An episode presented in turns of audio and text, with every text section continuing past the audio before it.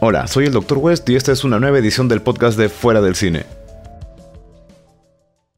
Hola amigos, esta es una nueva edición del podcast de Fuera del Cine y hoy se nos une aquí en la cabina ficticia que tenemos nada más y nada menos que Logan, amigo y colaborador de la página. ¿Qué tal Logan? ¿Cómo estamos hoy?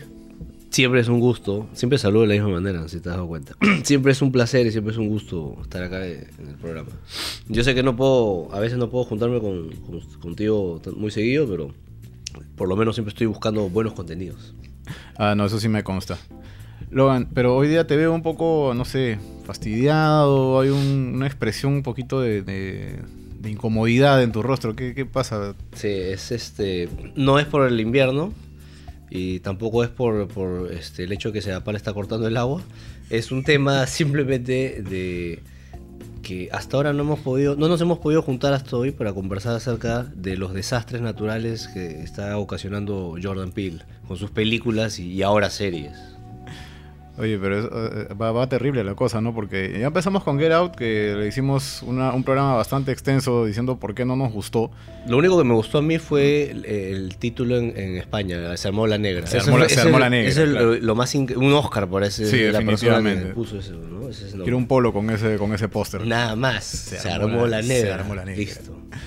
Claro, pero ahora, ¿qué, te pareció la siguiente película que sacó? Que fue Nosotros, o As, como se estrenó aquí en, Perú. Sí, As, él lo escribe con US, ¿no? Porque es Nosotros. Yo, yo, lo, yo lo escribo como ASS, ¿no? As. Para mí la película fue así. Esto... No, no, no es que sea hater en realidad, pero sí voy a, voy a tratar de, de verlo de la forma más, este, más neutral posible. Una vez más hizo lo mismo que en Get Out. Y una vez más vuelvo a dejar en claro que para mí Jordan Peele eh, tiene, una, tiene un muy buen ojo, tiene una fotografía muy buena, sabe dónde colocar la cámara. O sea, definitivamente es una chambaza, chambaza en lo que es fotografía.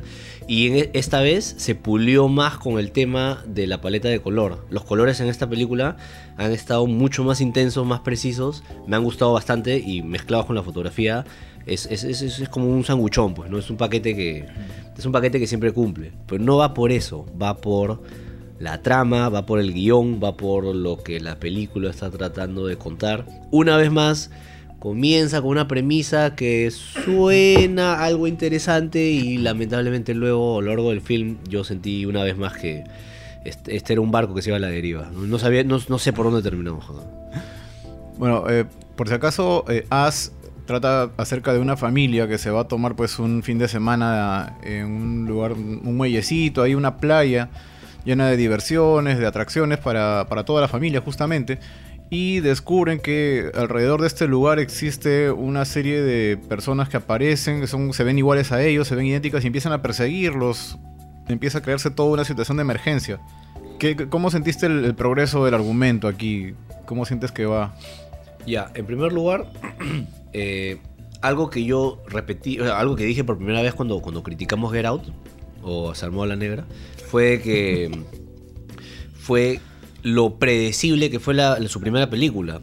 Y yo no, no te miento cuando te, cuando te dije que a los 20 minutos de haber eh, comenzado a ver la película, yo ya sabía cómo iba, qué iba a suceder y cómo iba a terminar esto. No es porque yo soy una especie de adivino, no, simplemente porque estaba todo bien cantado, de una manera muy fácil. Lo mismo pasa acá. Es más, acá a los 10 minutos de película, ¿no? Que sí, yo, calculo que fueron los primeros 10 minutos de película, ya puedes llegar a una primera gran conclusión que, sucede al final. Y, no solamente he sido yo, lo, he comprobado con, otras personas que también han visto la película, también me, han confirmado lo mismo, ¿no? Que es bastante predecible. Ahora, no sé si estaré loco o no, pero las demás personas no lo han tomado de esa manera, no, no sé. Bueno, si puedo decir algo en favor de, la producción, es que al menos estuvo un poquito mejor que la de Get Out, porque con Get Out apenas vi el tráiler ya me imaginaba por dónde iba a ir todo. bueno, el segundo tráiler, el primero sí me llamó la atención, con el segundo tráiler ya me daba cuenta de a dónde iba toda la película.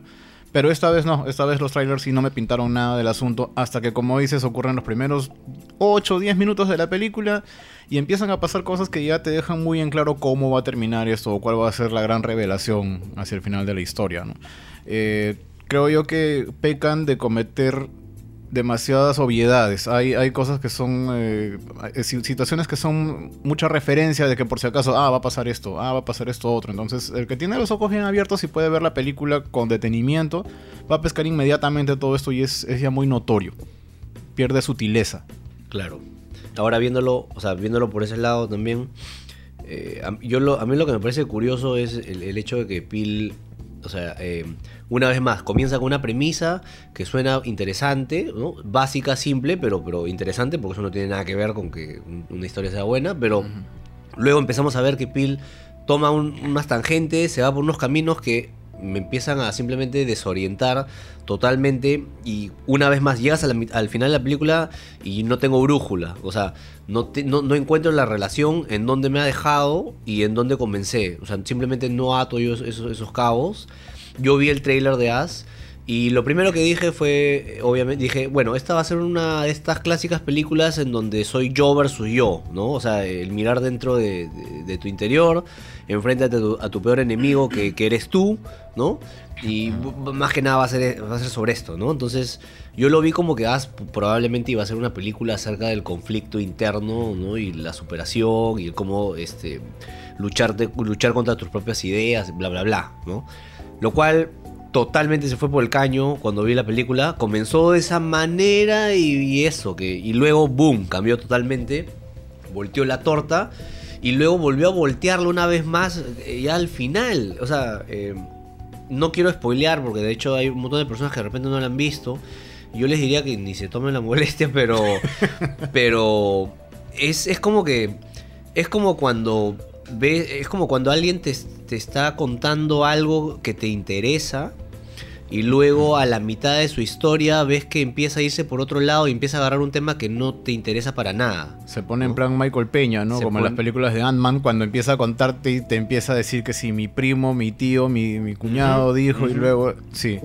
Yo pienso lo mismo. Me da la impresión de que mucho de lo que se presenta en la película, y al, al igual que con Get Out, hubiera sido mejor que lo presentaran como un capítulo de una antología en unos 20 minutos y podrías haber comprimido muchísimo la historia y probablemente hubiera sido mucho más efectiva de lo que nosotros hemos podido ver. Get Out y Us se pudieron haber sido dos cortos dentro de una antología. Sí, Tranquilamente, mira, sería muy bien. 25 minutos para cada uno, 20 minutos para cada uno, suficiente, suficiente. Get Out pudo haber sido simplemente el momento en el que llega la pareja donde la casa de los padres y, se y almuerzan y boom, pudo haber sido eso. As pudo haber sido la, eh, la familia llegando al, al bungalow o lo que sea que alquilado, ¿no? Y simplemente encuentran a estas personas ahí adentro y, se- se acabó. O sea, ¿para qué dos horas? Y creo que una de ellas es dos horas y pico, si no me equivoco. Sí. Esto, terrible, terrible.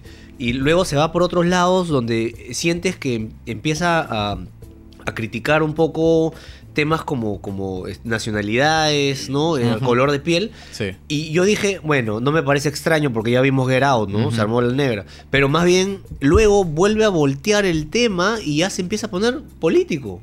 Se empieza a poner un poco politicón, ¿no? Sí, empieza a hablar eh. de, de lo que significa ser un ciudadano de este país o no. Ajá. O sea, no, no- yo no sigo sin entender. Sí, algunas personas inclusive detectaron que, por ejemplo, la película se llama As, pero son las iniciales US, ¿no? que, que entonces se está refiriendo al país. Ahora, intentos de crítica a nivel político, ok, son aplaudidos, sí, pero entonces no me marketen esto como una película de terror porque de verdad que se, se extravía uno. Eh, Exacto. y eso- suena más a publicidad. ¿no? Claro. Suena, suena más a, a- a publicidad que está tratando de. Claro, ahora, esto, valgan verdades, no es la primera vez que estamos frente a ello. O sea, si hablamos de crítica a la sociedad a través de una película de terror, bueno, George A. Romero lo hizo muchísimo mejor, creo yo, eh, ya hace bastante tiempo, ¿no? Estamos hablando desde los años 60 con La Noche de los Muertos Vivientes. Y, y logró una crítica bien sutil. Realmente uno se, se ponía a ver la película y hacia el final empezaba a cuestionarse, ¿no? Realmente, ¿quién es el monstruo aquí? ¿No son los zombies? ¿Somos los humanos? ¿Quién es el villano? Eh, hay una escena en particular que también me llamó bastante la atención en la película, en la que uno de los personajes mata al otro y mientras lo empieza a agredir, eh, está desquiciándose, empezando a comportarse un poquito más como, como estos clones o estos dobles que aparecen por ahí. Y dije, wow, o sea, me dan a entender de que poco a poco nos estamos convirtiendo en los que son los villanos. Ok, todo bien ahí. Honestamente me parece que lo hizo mejor, ¿sabes quién? Eh, Danny Boyle con 28 días después. Claro. O Exterminio, como se llamó aquí. Exterminio. claro. Porque, sí, era un vacilón realmente. Suena insecticida eso. Sí, claro. No, imagínate ir a la cola del cine, ¿no? Buenas, ¿esta es la cola de exterminio? Sí. y, y me pasó, eso fue real.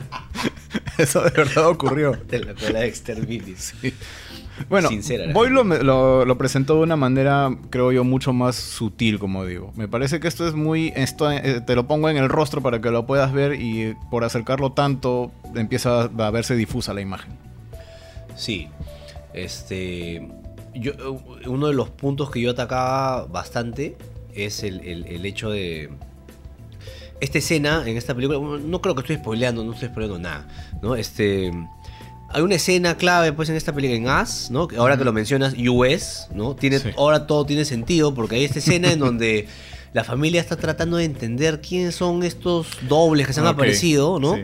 Y finalmente pregunta quiénes son y uno de los dobles, que es el, el doble de la protagonista principal, Ajá. ¿no?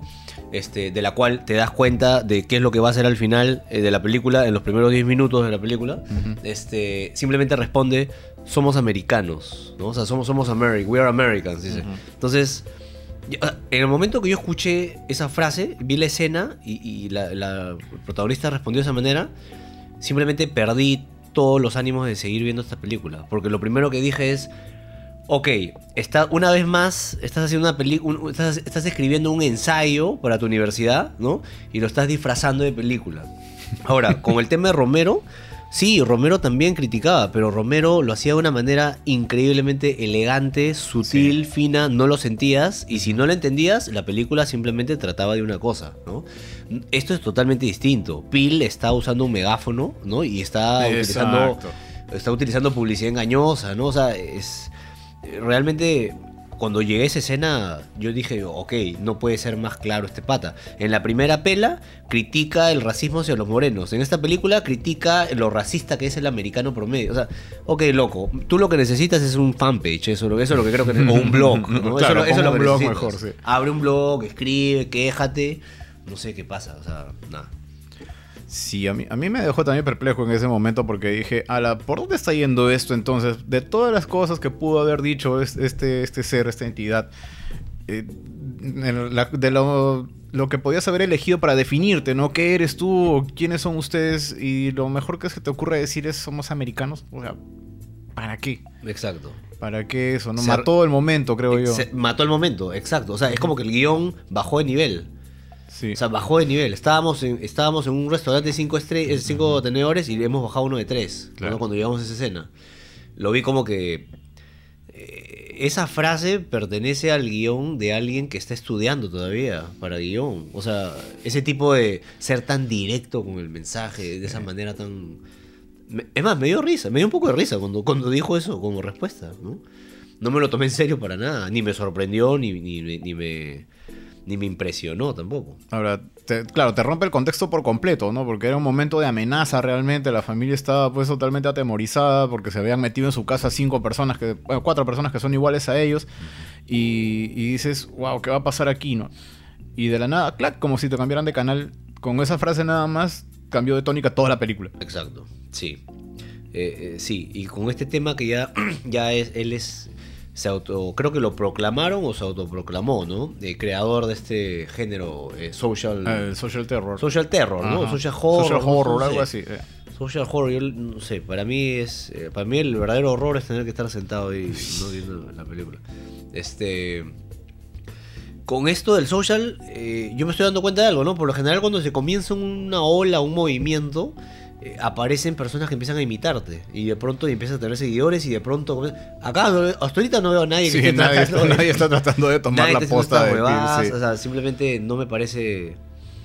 O una de dos, o la gente lo considera muy complicado, o la gente simplemente eh, opina lo mismo que yo y es como que, ok, ¿no? O sea, la película no estuvo mala, pero no me parece buena tampoco en ningún sentido, ¿no? Cumple y ya. Y como una vez más lo vuelvo a decir, Jordan Peele es muy capo para la cámara y para los colores. Bien, bien capo. Composición, geometría, o sea, maldito, maldito. Fotazos. Yo estoy hablando simplemente de lo, lo que es la película. y qué me está tratando de decir. Claro, o sea, si lo vemos por aspectos técnicos, sí, a mí también me pareció muy buena. La banda sonora me gustó, está bastante bien.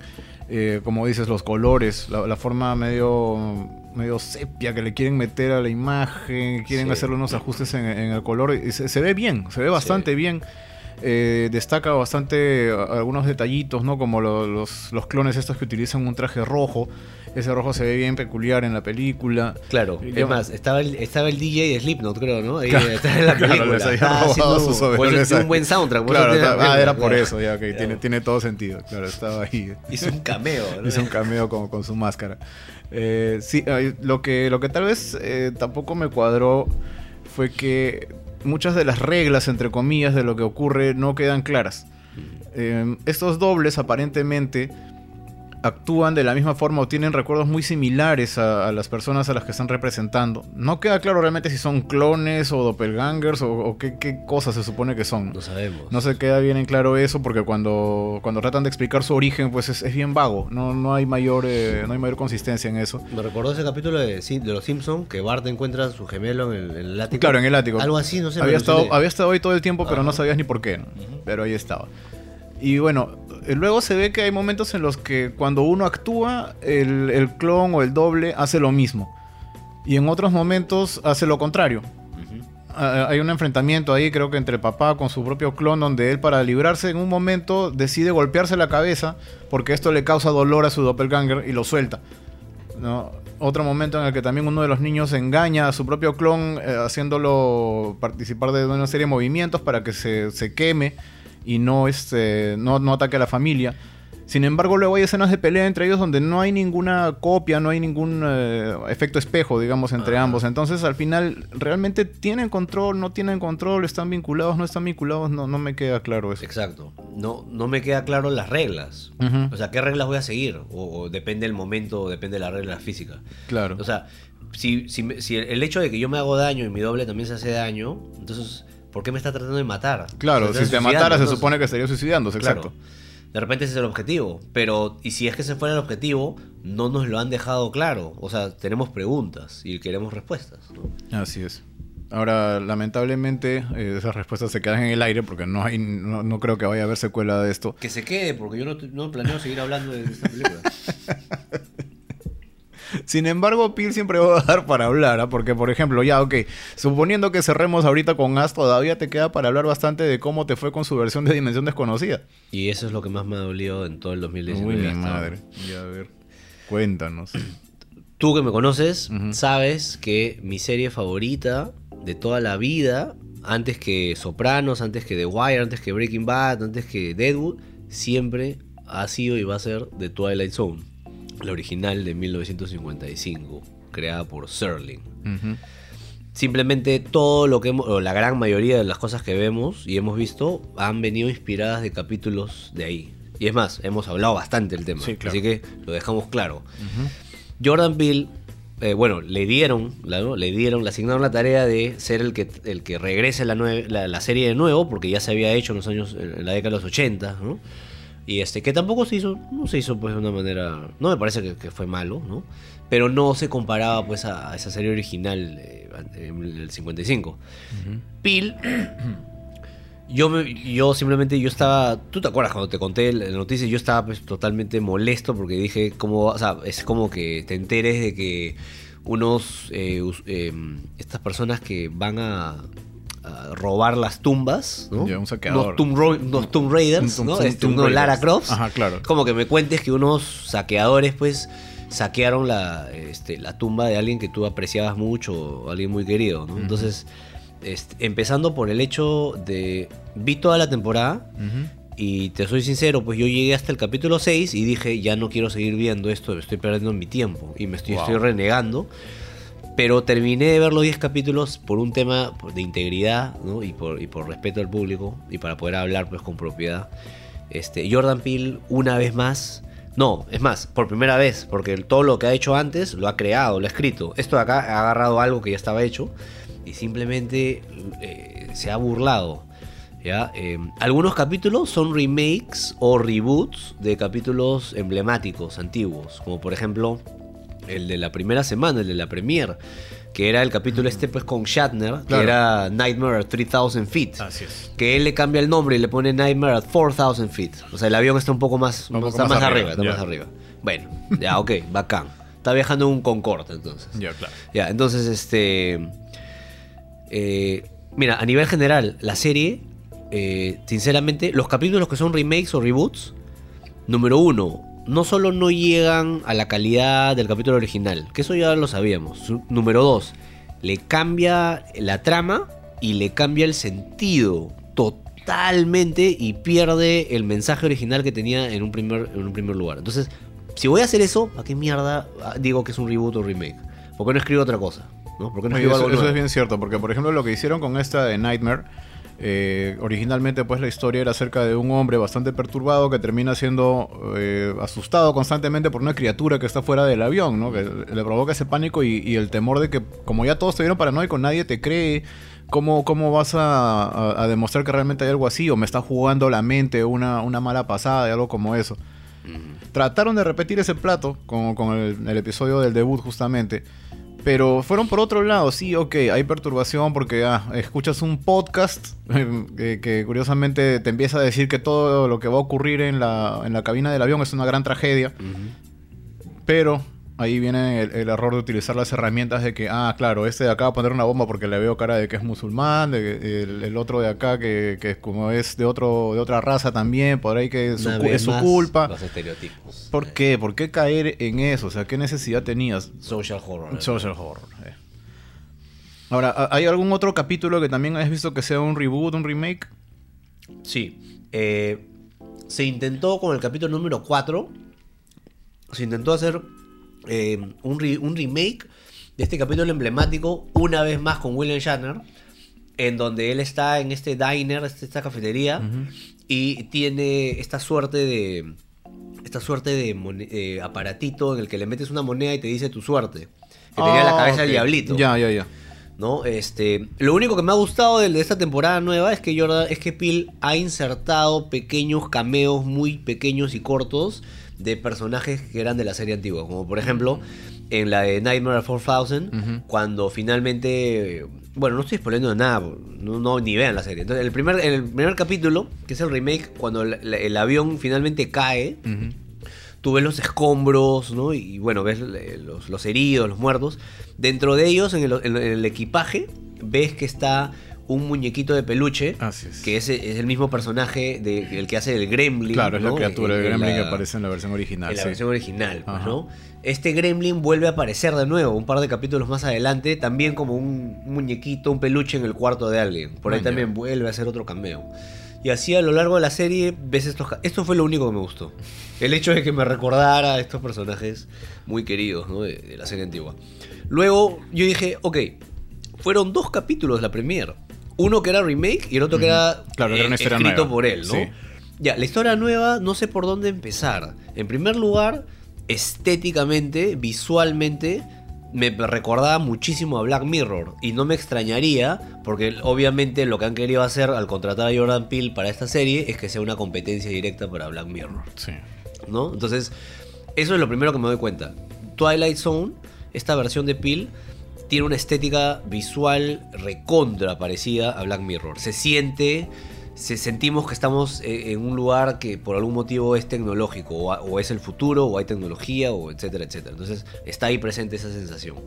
En más de un capítulo. Yo te diría que casi, casi, casi todos, ¿no? Vale. Este, lo, lo otro es el guion mismo de este capítulo, escrito por él. Que más o menos entendemos la historia, nos está contando la- el clásico cuento de alguien que descubre un poder y, y- y luego lo disfruta y al final abusa de él y, termina pagando las consecuencias. ¿no? Más de una vez nos han contado esta historia Así es. que nos las podrían seguir contando si es que se ejecuta muy bien. El problema con esto es el siguiente. Eh, la historia que nos cuenta, ya, o sea, ya sabemos, ya predecimos todo de inmediato. No se dio, ni siquiera se dignó en hacer cambios. Lo mismo que les he dicho es lo mismo que pasa en el capítulo. Y el único atractivo acá es que nuestro prota- protagonista principal es hindú. Entonces, ok, una vez más con el tema racial. O sea, una vez más con el tema, o sea, con el tema. Es como que es- una pequeña astilla ahí, que está ahí incrustada, ¿no? Eh, luego, segunda semana, fue un capítulo que como diría este como diría algunos alumnos míos me no dirían me como diciendo ni fu ni fa no como decíamos en nuestras épocas Claro, ni fu ni fa ni fu ni fa. ¿no? o sea ni bueno ni malo cumplidor. Así que no ni vale la pena. Eh, eh, cuarto capítulo no tercera semana cuarto capítulo esto eso sí ya eh, fue terrible porque teníamos un capítulo que comenzaba bastante bueno, ¿no? Teníamos a una serie, unos personajes, unos 6, 7 personajes, todos encerrados dentro de una cabaña, que era en realidad era una comisaría, y afuera una tormenta de nieve, lo cual no, no, los dejaba salir. Perfecto, tenemos los ingredientes necesarios como para una película, como un thriller muy, muy bueno. Todo iba bien, hasta que de pronto empezaron a aparecer unos elementos que sinceramente si ven el capítulo ustedes también van a decir, what the fuck, ¿no? Y todo termina al final en un discurso político. Ay, vamos otra vez. No estoy exagerando, te- literalmente esto termina en un discurso político, mencionando leyes que se deberían aprobar, y no, Te- o sea, nada que ver. Y así es toda la bendita temporada, toda. Wow. Entonces, nada, terminé de ver los, los 10 capítulos que duró esto, pero es tiempo que nadie me lo va a devolver, ¿no? Definitivamente. Bueno, no está mal, creo yo, el hecho de hacer un poquito de crítica social. Por en Black Mirror, por ejemplo, lo viene haciendo desde hace bastante tiempo, reflejando cómo nos está llevando la tecnología a la deriva, ¿no? No- Estamos dependiendo demasiado de ella o, o las consecuencias que va a tener la evolución de esta tecnología, Sí. casi siempre hacia un punto de vista más bien negativo. Sin embargo, a veces resalta sus detalles, ¿no? Y hay bastante de política ahí en medio, ¿no? Ha- Hay, hay bastante crítica social, pero creo yo que hay que saber hacerlo, ¿no? O sea, no es la única serie que lo ha hecho tampoco. En años anteriores hemos visto cuántas veces Cuentos de la Cripta nos ha dado una lección al, respecto de estos temas, justamente a través de- del buen uso de, de una historia de terror. Entonces, si, si Jordan Peele está con ganas de hacer algo como eso, tiene que ir hacia atrás y revisar bastante. Sí. Este. Claro, tú mismo lo has mencionado. Cuento de la cripta, por ejemplo. Yo le. o sea, eh, me encanta, ¿no? O sea, soy fan, soy fan de, eh, del presentador, de Crypt Keeper, ¿no? Yo sí, obviamente no lo voy a comparar con Twilight Zone. Yo, yo tengo a Twilight Zone muy, muy encima. Pero. eh, Cuento de la cripta también. Fue una de estas series, ¿no? De antologías que también se ejecutó muy bien. Ellos utilizaban más el humor negro, me acuerdo. Claro. ¿no? Eran mucho más ligados al, al- al humor negro y funcionaba, funcionaba, ¿no? O sea, este, funcionaba. No, no es lo único, ¿no? Tales from the Dark Side, me Claro. acuerdo, ¿no? Viernes 13, Viernes la serie. 13 la serie, donde también han habido montones de estos casos que has mencionado del poder supremo, de que con la punta de un lápiz yo puedo hacer y deshacer.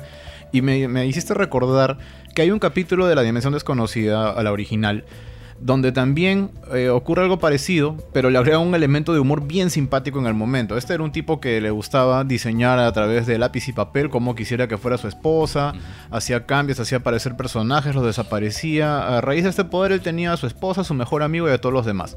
Hasta que se da cuenta de que no tiene mayor contexto esto, de que el pata en el fondo está solo, así que se queda lamentándose de su tragedia. Y aparece Rod Serling que siempre cerraba los episodios. Y Rod Serling empieza a narrar, hablando a la cámara como siempre, diciéndole que sí, el hombre este que conoció por un momento la dimensión desconocida.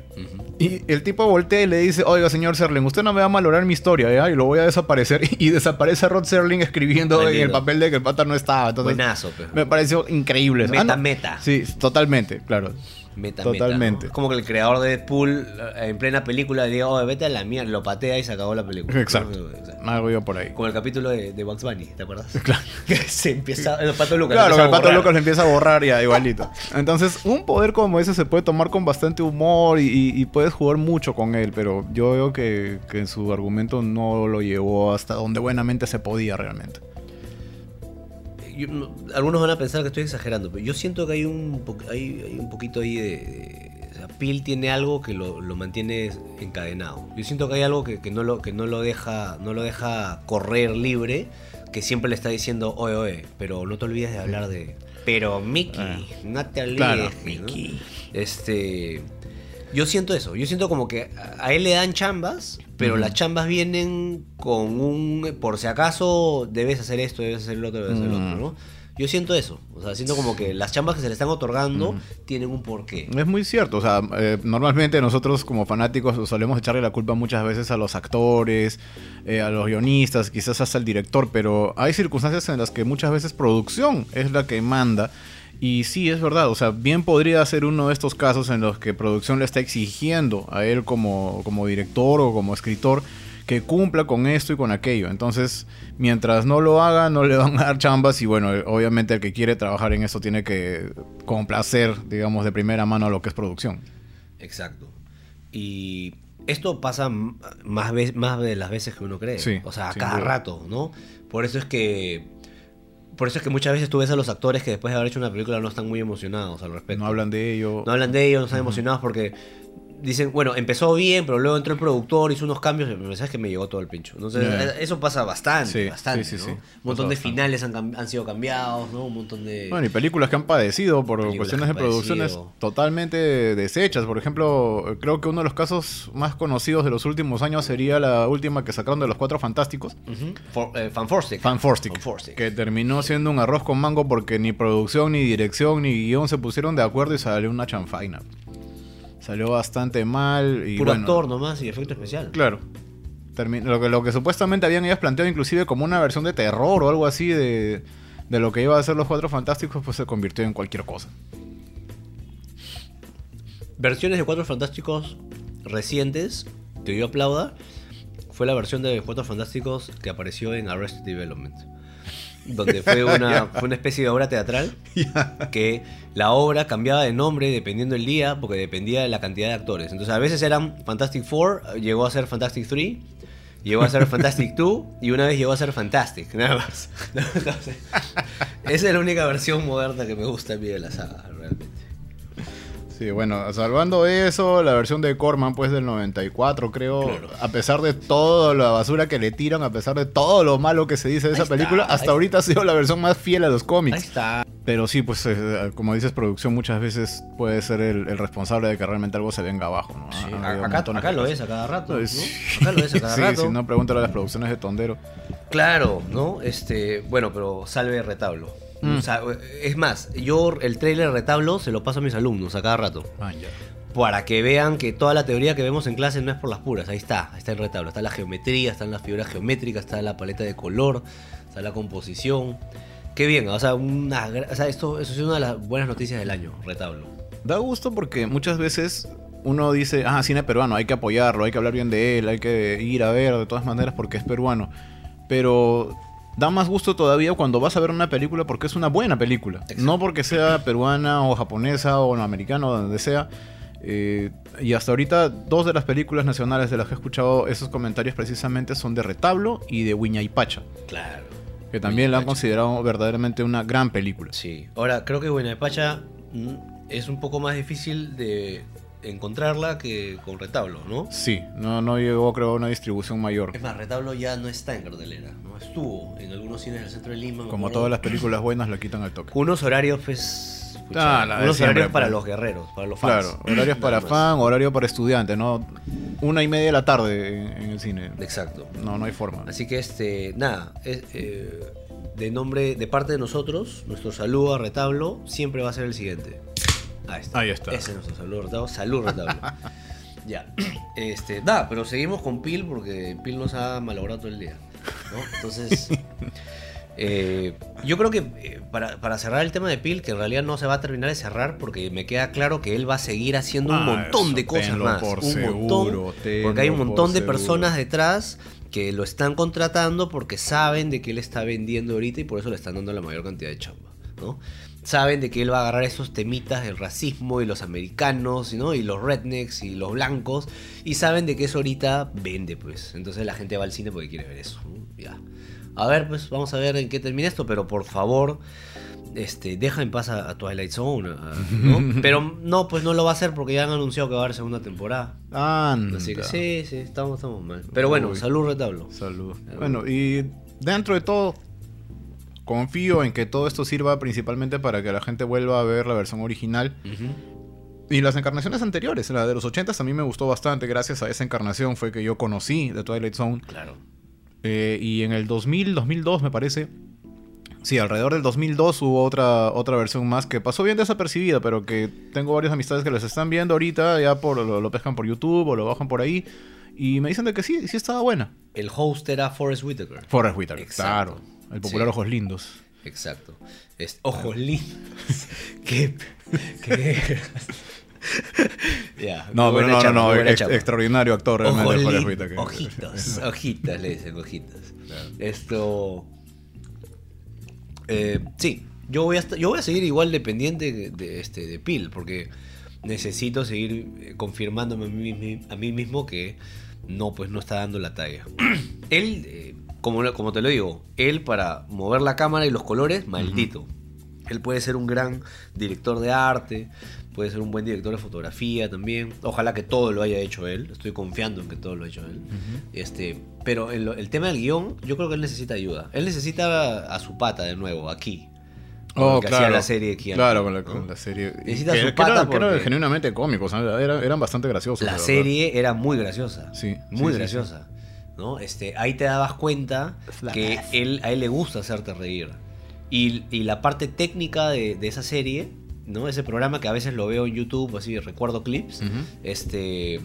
La parte técnica era flawless, ¿no? O sea, no tenía ni una sola falla. Yo me acuerdo uno de estos cortometrajes que hicieron, unos sketches, que era una burla a las películas de vampiros, ¿no? Y entonces era aquí que, que él era el vampiro recién mordido, ¿no? Y él estaba todavía vestido con su ropa de hip hop.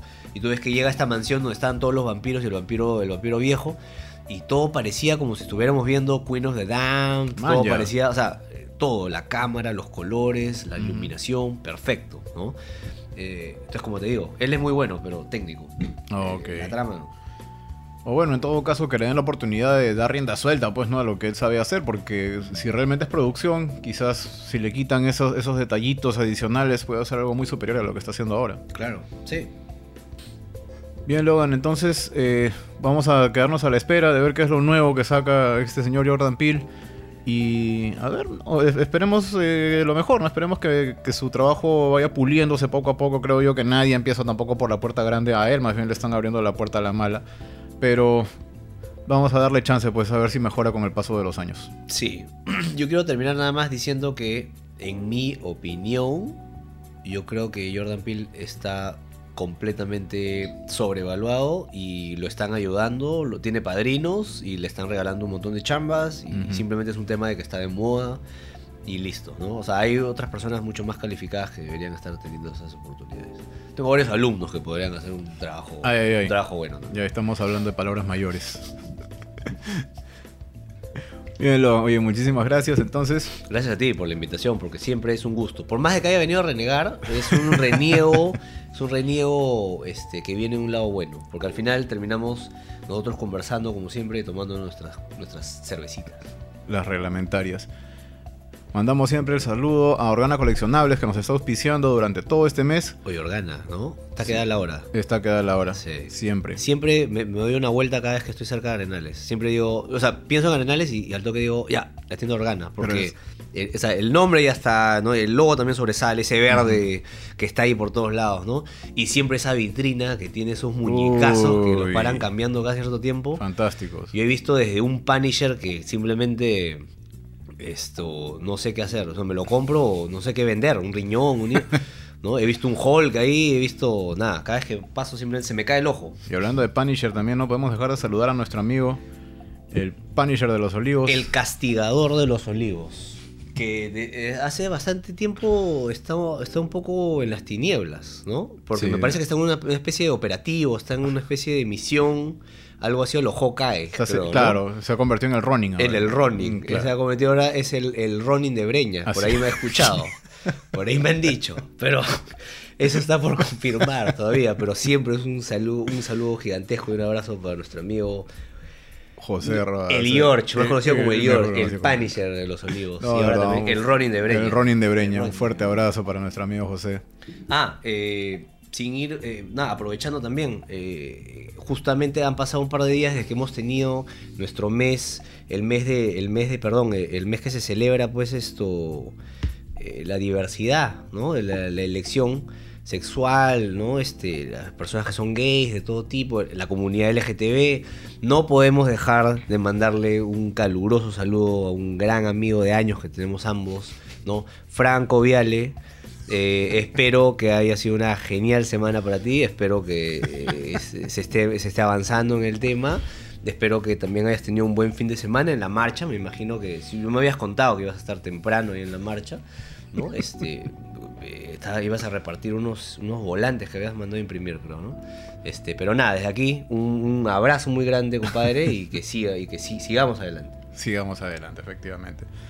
Bien, Loan, te esperamos entonces para un siguiente programa. Sí, de todas maneras. Hay que, hay que, ver la próxima vez que hay algo bien bacán o que, o que Pila vuelva a cagar. Una, de las dos. Una de las dos, lo primero que suceda.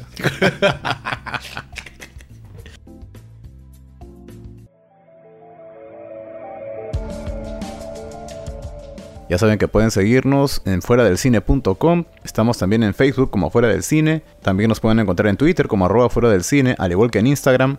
Estamos en todos los medios de difusión de podcast, así como iVoox, iTunes y demás. Y vamos también en Sol Frecuencia Primera los martes y jueves a las 10 de la noche. Muchas gracias por compartir estos minutos con nosotros. Por mi parte eso es todo. Soy el Dr. West. Nos encontramos como siempre fuera del cine.